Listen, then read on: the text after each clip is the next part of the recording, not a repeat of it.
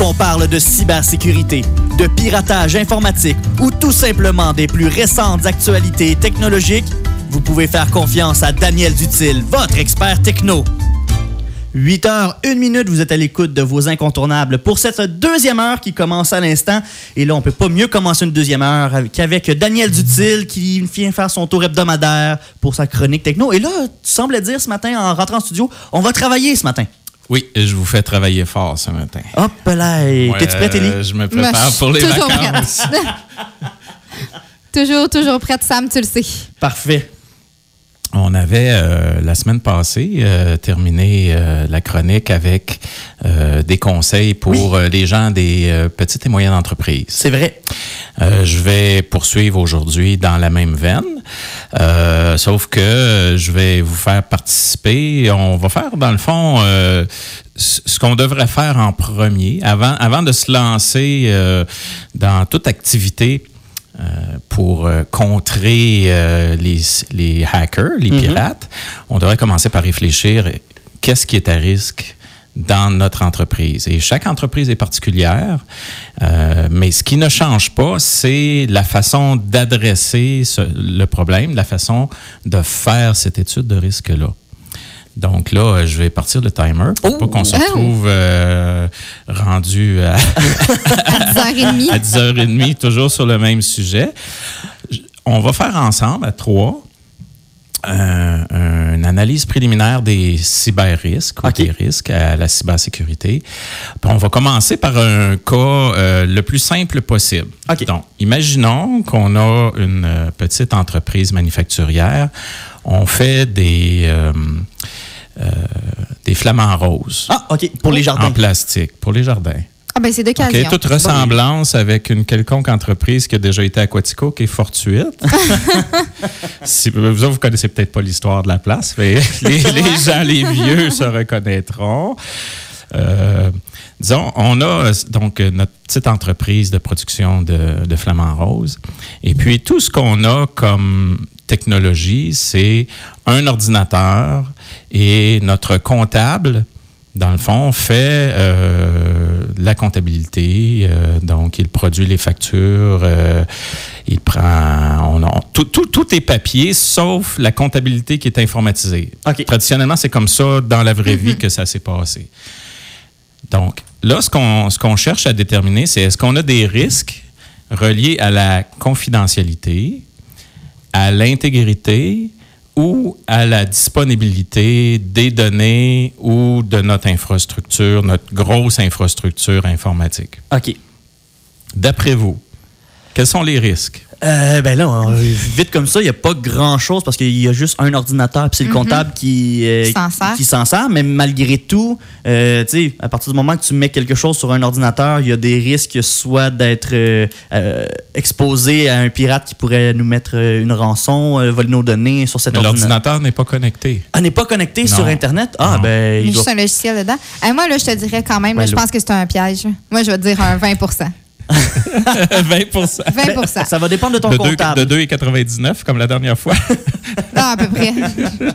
Ça va dépendre de ton Non, mais, comptable, euh, j'imagine. faut- faut- quand on, quand on, on cherche à déterminer un risque, un risque, c'est un événement OK, c'est pas un pourcentage. potentiel. Ah, OK. Non, OK, c'est pas un pourcentage. Un risque, c'est un événement potentiel qui a un impact, dans ce cas-ci, sur la confidentialité Mhm. ou sur l'intégrité ou sur la disponibilité des données ou de notre infrastructure, de notre ordinateur. Donc, quels, quels seraient les événements potentiels qui pourraient briser la confidentialité de nos données? Ben, si le comptable Ouais. divulgue les données, en fait. Bon point. Hey. Premier risque. Donc, Sam, je te laisse le Ben suivant. là, c'est celui-là que j'avais euh, parce que euh, là, de ce que je comprends, c'est qu'on n'est pas connecté à Internet, rien. On a juste Non. un ordinateur pour rentrer les données, puis ensuite, quand c'est fait, on imprime, puis on a tout papier. Tout est papier. Euh, mon Dieu, ben là, un risque. euh, Est-ce qu'il y a un risque à l'intégrité des données? Est-ce qu'il se pourrait que Ah, ben là- euh, on, perdre, on perde des données? ben, carrément. Si on, euh, si on imprime, ben, ça se pourrait qu'on soit qu'on perdre le dossier, ça se pourrait que les papiers soient détruits, ça se pourrait, mettons que le comptable est mal, intentionné, il pourrait falsifier les données aussi. Oui. Euh, mais Mais sinon, il y a un risque aussi avec euh, l'ordinateur. On s'entend toute machine est à risque de briser tout le temps. Là. On parle du disque, on du a des disque dur ou euh, si, mettons, on fait pas justement de copie sur notre disque dur puis que notre ordinateur euh, tombe en panne, ben on, on est un peu euh, mal pris. C'est ça. Est-ce qu'il y a des risques sur la disponibilité des données? Ben encore là, si l'ordinateur tombe en panne ou qu'on peut plus y accéder, euh, si les papiers sont imprimés, on peut toujours avoir accès à la version papier. Mais j'imagine que c'est pas les dernières versions Mhm. qui sont imprimées toujours. Là. Mhm. Moi, j'ai l'impression que le Daniel, il nous, cache, il Ouais. nous cache quelque chose parce qu'il nous regarde comme si. on- Prends- Prends-tu une assurance vie sur ton comptable? Ah, ben, Ouais. il, f- ben, il faudrait, j'imagine. Ben non. Ou il faut que tu connaisses euh, son mot de passe? Ah, ben oui, c'est vrai. Parce Mais que, ça serait pas plus au comptable à connaître notre mot de passe? Ben non, euh, le, comptable a sa session sur l'ordinateur, il fait ses affaires. S'il faut qu'il Ah. décède euh, d'une façon euh, tragique et soudaine, ben, euh, Il on faut est pas- c'est ça, il faut assurer un, un- un équilibre entre la confidentialité des données, donc mettre un mot de passe pour accéder à l'ordinateur et aux données, et euh, un équilibre aussi avec la disponibilité, c'est-à-dire si le comptable est en vacances ou si le comptable n'est pas là, ça prend quelqu'un qui a aussi accès aux données. Oui. Ce On sera en principe le, le patron ou euh, le, celui qui a Oui. l'entreprise. Euh, Qu'est-ce qui arrive si le feu prend dans l'usine? Ben, On fait fondre, on, est, on a des machines, là, on fabrique euh, des flamants roses. C'est pas, euh, c'est pas le rose qui fait prendre le feu, là, c'est, c'est les familles, les, les- les machines là, qui font, euh, qui font ça. Qu'est-ce qui arrive si le feu prend dans l'usine? Ben là, on peut endommager notre circuit électrique, on peut encore endommager Il faut notre. protéger, donc faut protéger euh, notre infrastructure Ouais. contre euh, les éléments, contre l'environnement. Mhm. Autant, même chose pour un dégât d'eau. Là, Oui, même chose pour un dégât d'eau. Euh, Qu'est-ce qui arrive aussi? euh, ben, en fait, où est-ce qu'on devrait mettre cet ordinateur-là? Au deuxième étage. Pour éviter les dégâts d'eau, il faudrait, ouais, peut-être au deuxième étage, Les mais dégâts pour, d'eau, pour un incendie, euh, on ne sait jamais Mais où je que. mettrais dans une pièce à part, Ouais. peut-être? Loin des fermée, machines, ouais, idéalement, Oui. si on peut. Pour assurer la confidentialité, Aussi. Ouais, Hein, pour pas que personne passe autres. derrière et regarde les chiffres. en- loin de la poussière. Oui, ben, un moment donné, il va falloir faire du ménage on aussi, est- peu importe qui est où. on- mais- Donc, on est dans un environnement euh, un peu hostile à, à l'électronique, Mhm. donc une protection contre la poussière. Euh, il y a une protection aussi contre euh, la mauvaise qualité de l'électricité. Mhm. Hein, c'est quand, quand vous partez votre gigantesque machine à faire fondre le plastique, peut-être que l'ordinateur, lui, ressent le, le- le flash de courant qui, euh, qui se promène sur les Fait fils. faut s'assurer que notre système électrique, nos, nos fils soient capables de, de soutenir une telle charge puis euh, garder en fonction Et, et l'ordinateur. d'avoir de- du filtrage. Est-ce que c'est possible d'avoir des circuits différents pour les machines puis Oui, l'ordinateur? tu peux avoir des circuits différents. Mais surtout, tu- euh, traditionnellement, ce qu'on va faire, c'est qu'on va assurer euh, dans une, une salle de technologie, là, euh, une salle de serveur, par exemple, ou une salle de télécom, euh, un environnement très, très, très propre pour l'ensemble des machines. Donc, on va avoir euh, une filtration de la poussière, on va avoir une filtration du courant électrique, on va avoir du courant assuré par un, un backup de Ou une batterie ou une génératrice, et ainsi de suite, là, dépendant de, la, de, de notre situation. Et euh, surtout, on va avoir une salle qui est fermée. Et que c'est pas n'importe qui qui a la clé de ça. Et on va avoir. Donc, là, là, là, on, est, on est sorti un peu de l'étude des risques, puis on Mhm. est rentré dans euh, la détermination des moyens pour se protéger contre euh, Ces événements-là, ou pour. ou il y a aussi des moyens pour réduire l'impact de ces événements-là. Tu sais, on, on avait parlé euh, au cours des chroniques précédentes de l'importance de prendre des backups. Oui, ça, il faut toujours en prendre. Donc le backup, c'est pas euh, c'est pas un élément qui réduit le risque, c'est un élément qui réduit l'impact si le risque se produit. Mhm. Euh, là, on est parti d'une situation extrêmement simple. Si, par exemple, euh, je connecte mon ordinateur à l'Internet pour juste au courriel, OK. Ben là, la source de tous les mots, MOTS, c'est la source de beaucoup de mots, MAUX. Je connecte au courriel. Là, je prends des commandes J'accepte des commandes de mes clients et je leur envoie des factures. Est-ce que vous voyez l'apparition de nouveaux risques? Ben, Puis on fait notre analyse toujours sur les trois facteurs que sont la confidentialité, l'intégrité et la disponibilité. ben, c'est sûr qu'il y a un risque de vol de données. Il y a des risques d'hameçonnage pour l'intégrité des, Oui, des données. Parce qu'effectivement, Euh, du- si on est connecté à Internet sur une adresse courriel, l'entreprise a maintenant une adresse courriel. Cette information-là, cette information-là peut se ramasser dans une banque de données quelque part. Et là, quelqu'un pourrait essayer de faire euh, des démarches d'hameçonnage auprès de l'entreprise. Euh, on pourrait avoir euh, peut-être un destinataire aussi qui pourrait profiter, euh, peu importe, là, je, là, je vais Mhm. vraiment à l'extrême, Mhm. mais il pourrait avoir un, destinataire qui peut profiter de cette information privilégiée-là pour décider d'aller plus loin encore, peut-être ben, faire euh, un, un mauvais coup. Je sais pas euh, quel genre de mauvais coup, mais il pourrait. Oui. Est-ce que si nous, on se retrouve avec un virus, est-ce qu'il n'y a pas un risque que nous-mêmes, on devienne un propagateur de ces de Effectivement. ce Aussi. logiciel malveillant-là? En envoyant des courriels à nos clients, par, par exemple?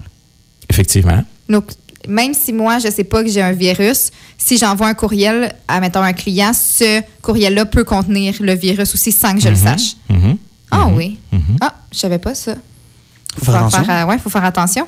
Parce que ça peut être, euh, dans le fond, ça se propage sans que les gens le sachent. Donc, il n'y a personne de mal intentionné, sauf la première personne qui l'a parti. Puis là, ça se distribue comme ça à travers. C'est comme la grippe.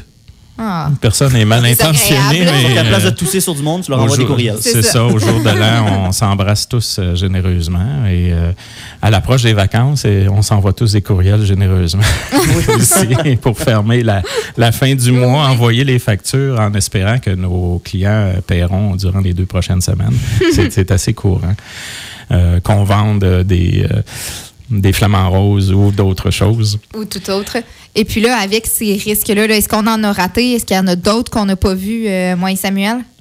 Euh, non, je pense qu'on a une bonne brochette. Dans un monde réel, ce qu'on ferait, c'est qu'on utiliserait, euh, le mot savant, c'est la taxonomie, là, mais on utiliserait un, un guide quelconque ou une norme quelconque ou une, une taxonomie qui est une classification des risques pour s'assurer que on s'est posé toutes les questions. Autrement dit, il n'y a, pas de type de risque qu'on a oublié. OK. C'est une espèce de liste, là, on passe un par un. Est-ce qu'il y a Oui. ça? Oui. OK. Est-ce qu'il y a ça? Non. Est-ce qu'il y a ça? Oui. Ces affaires-là. OK. Et puis ça, est-ce qu'on retrouve ça directement sur Internet? Est-ce qu'il faut faire affaire avec un- une personne qui travaille en informatique pour avoir accès à ces listes-là? Si moi, je suis une entreprise, là, Oui. puis là, je me dis, OK, je me rends compte qu'il y a plein de choses dans ce que Daniel euh, vient de nommer que je ne fais pas. Comment est-ce que je peux retrouver ces, euh, ces Le- trucs-là? un, un spécialiste en cybersécurité devrait te dire sur quoi il se base pour faire son analyse. Il devrait aussi t'expliquer euh, que- quelles seront les étapes de l'analyse et quel genre de rapport il va te remettre pour que tu puisses savoir avec ça euh, qu'est-ce que tu vas pouvoir en faire. Et puis, est-ce que ça vient avec des solutions, cette liste-là? Moi, euh, oui, ça vient avec des solutions, mais les gens ont tendance à aller tout de suite vers la solution. Et ça, c'est pas une bonne solution. Non? La première chose, c'est vraiment de se poser la question. euh, Il y, a- il y a toujours, faut faire l'identification des risques auxquels on fait face.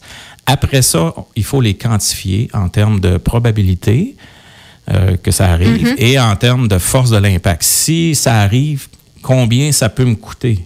Ce, Ok. ce- le bris de confidentialité ou le bris d'intégrité ou de disponibilité.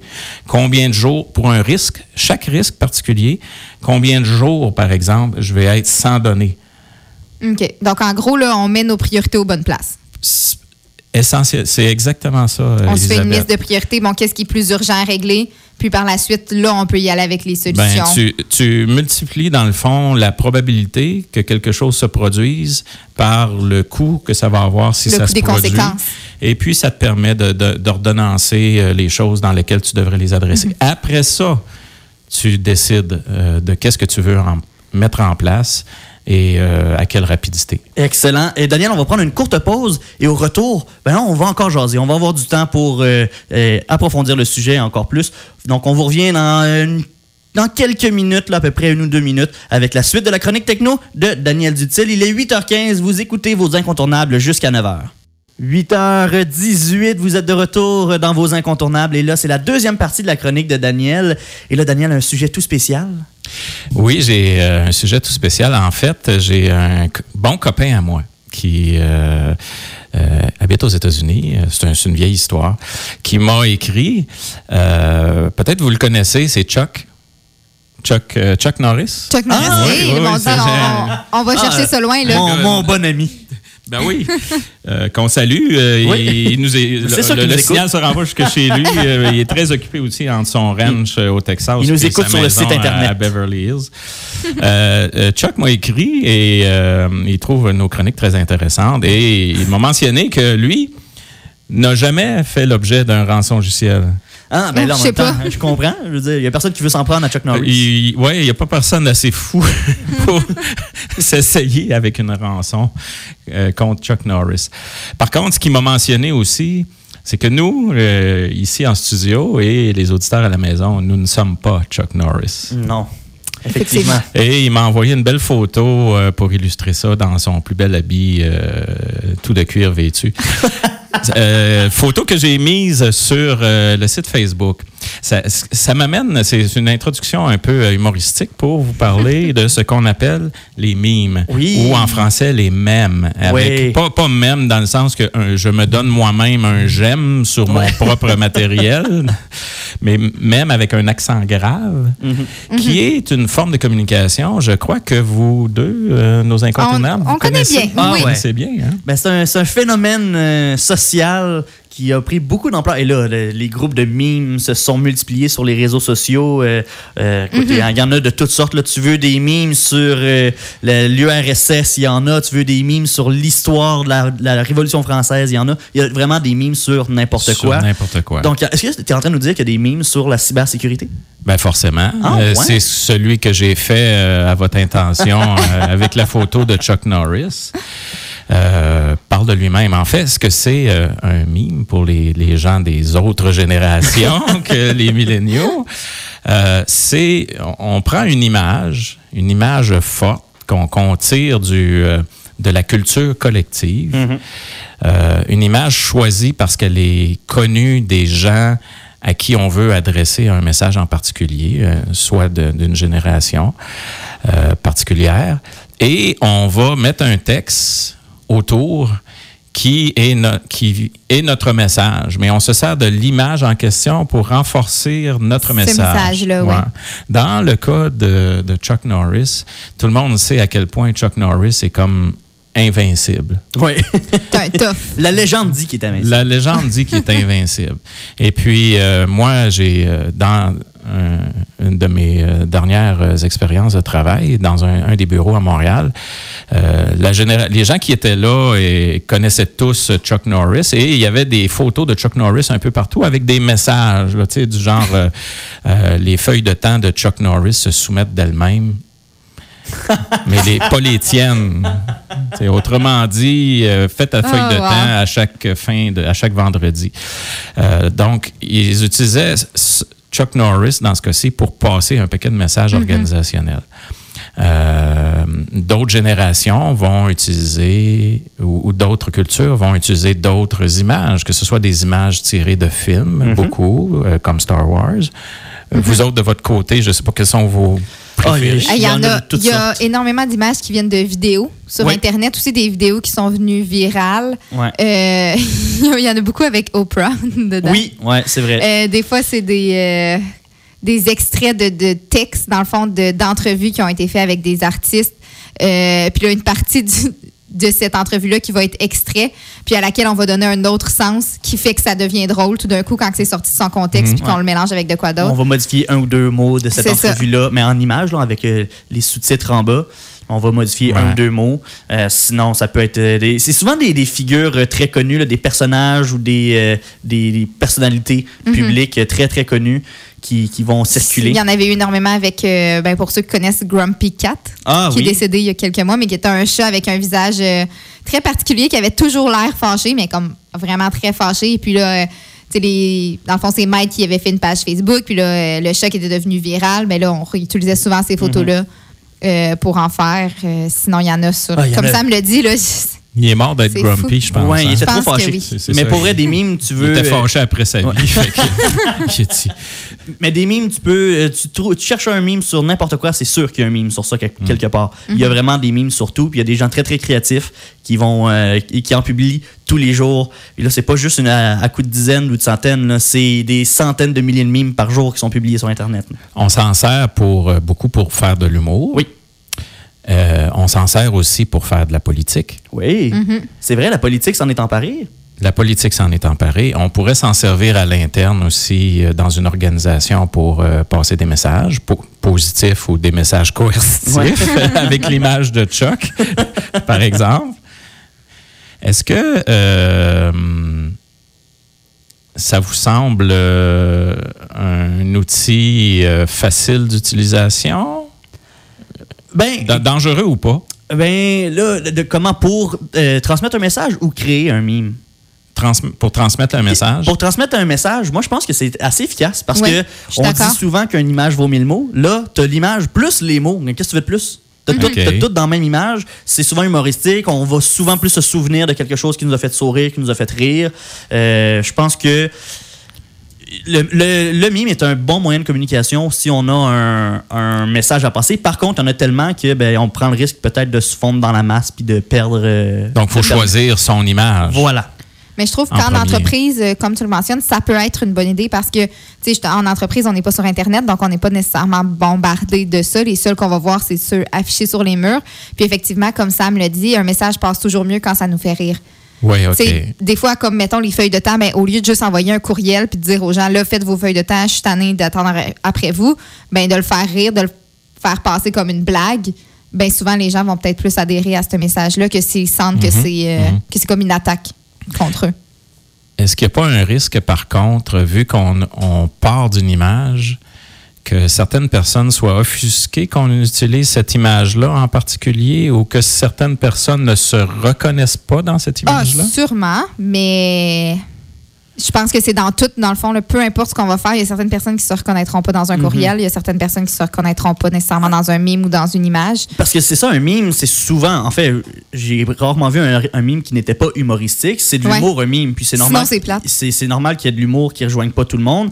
Puis peut-être qu'on court un risque, effectivement, de publier une image. Puis cette personne-là ben, dit Ben non, moi, cette image-là, euh, elle passe pas chez moi parce que XX raison. Ben, comme l'humour de Mike Ward. Oui, c'est ça, exactement. Ou de a- Martin Matt. Voilà, voilà. Donc, il y, a- il y a un risque que, que l'image ben, puisse déplaire à certaines personnes. Mais est-ce que à cause de ce risque-là, on doit On se dire ben, je partage plus de mimes, on arrête les mimes?